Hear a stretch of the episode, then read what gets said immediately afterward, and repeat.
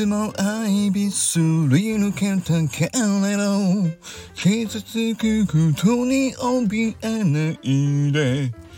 今の俺を信じて。アイビスアイビス幸せにしたい。はい。ということで今日はボーイの名曲「Only You」の歌に乗せてアイビスペイントの歌を歌ってみました。いやもうねこのアイビスペイントの話ももう今回12回くらいですよね。いやもうそろそろねネタがなくなってきたなと本当に思うんですけどえっとね今日はいやそういえばこの基本的な話をしてなかったっていうのをねちょっと思い出したのでちょっとこの話をしてみようかなと思います。今日の結論はえっとちゃんと顔を描くときは目の位置鼻の位置の補助線をまず引いてから描きましょうということです。はいということで今日の結論はもう言ってしまいましたけども。皆さんこれね僕も専門家じゃないんだけどよくあの漫画の描き方とかねキャラクターの描き方っていうので丸をくるっと顔の形描いたところに横線でシュッと目の位置と縦にシュッと描いてなんかあの鼻の位置をこう決めて描くといいよみたいな昔なんかね漫画の描き方みたいなので見たことある人いっぱいいると思うんですよね。で僕もあれを知ってはいたんですよだから知識としては。でも自分がいざ絵を描こうとした時にわざわざそんなことねあの描くっていうイメージがなかったんですよね。で紙に鉛筆でなんかねあのドラえもんとか描く時だってわざわざ目の位置とか描かないでしょ？でもあの気づいたんです。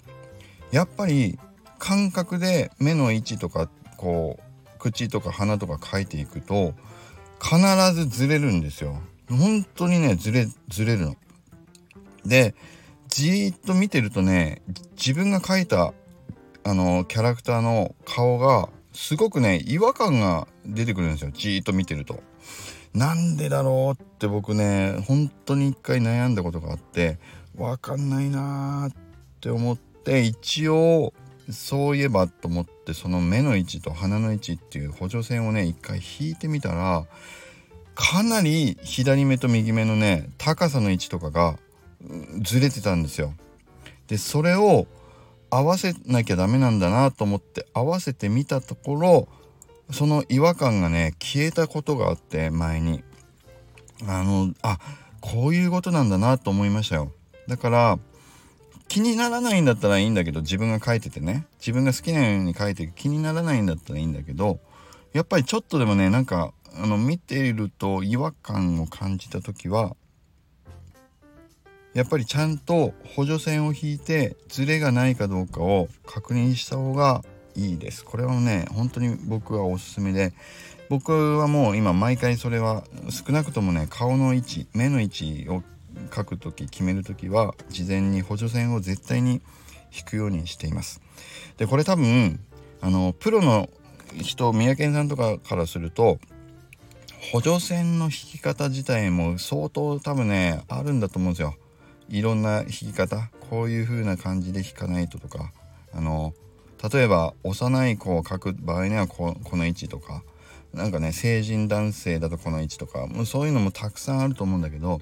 でも素人からしたらそこまではわからないとしても少なくとも左右の目の高さの位置バランスが取れるように位置ね奥の目と手前の目の位置が大体どのぐらいかっていう感覚だけでも掴むっていうのは僕はねおすすめなのであのざっくりでもいいので補助線を引くっていうのはおすすめ。僕はおすすめしています。あしたいと。おすすめしたいと思います。で補助線の書き方ね。これちょっと説明してなかったんですけどあのアイビスペイントでレイヤーを分けて書きましょうって僕前言ったとこことあったと思うんだけどあの下書きとかざっくり顔の丸を描いて目の位置をシュッシューとね横十字型みたいにねこう横線と縦線引くみたいなそういう補助線とかの時はレイヤーをまず分けて別レイヤーにそれを書いてでそのままのペンの濃さだと真っ黒い濃いペンの濃さだと新しくあのその上から綺麗にあの本書きっていうんですかね綺麗に絵を描いていこうとすると線の濃さがかぶっちゃってどっちが補助線だったのか分かんなくなるじゃないですか。だからレイヤーの下のレイヤーに下書きを書いた後に必ずそのレイヤーの濃さを落とすんです。レイヤーの濃さをこう何パーセント100%が完全に濃い色を出てるとするとそれをね30%とかそのぐらいまでぐーっと落とすんですそうすると薄い色で下絵がこう下のレイヤーに浮き出るような感じに見えるからその上に別レイヤーを重ねて本書きをしていくっていうことを必ず僕はやってます。ね。でこれ三宅さんを見てるとね三宅さんは薄くしてないのか薄く薄くもしてんのかもしれないけどさらに下書きの時のあの色を水色っぽい色にね三宅さんよく変えてるんですよねだから僕も最近ねそれ真似して あのなんとなく下下絵の時とかあの補助線とかの部分はあの僕も水色を使ってみたりもしてます。うん、なんかね見やすくなりますよそうすると。うん、ということで、えーと、今日はあのまずねそうそもそものところの話でちゃんとあの下絵は描いた方がいいよっていうのとその時に少なくとも顔は目の位置と鼻の位置口の位置を分かるように十字の補助線をあの引いた方がいいですよっていうことと